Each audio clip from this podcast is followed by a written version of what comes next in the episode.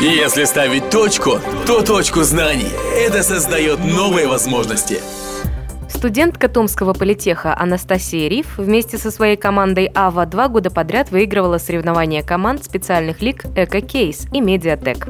Оба мероприятия проходили в рамках международного инженерного чемпионата «Кейс Ин». Принцип задания одинаковый. За 10 дней команда из 3-4 человек решает проблему реальной компании. Компания готовит само задание.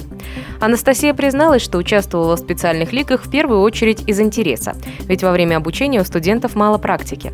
На чемпионате у ребят есть возможность испытать себя и решить вопросы, с которыми они, возможно, столкнутся на работе.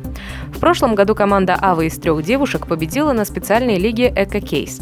Они придумали, как переработать отработанное ядерное топливо, создать лазерную резку тепловыделяющих сборок и тепловыделяющих элементов. Томички вошли в число победителей.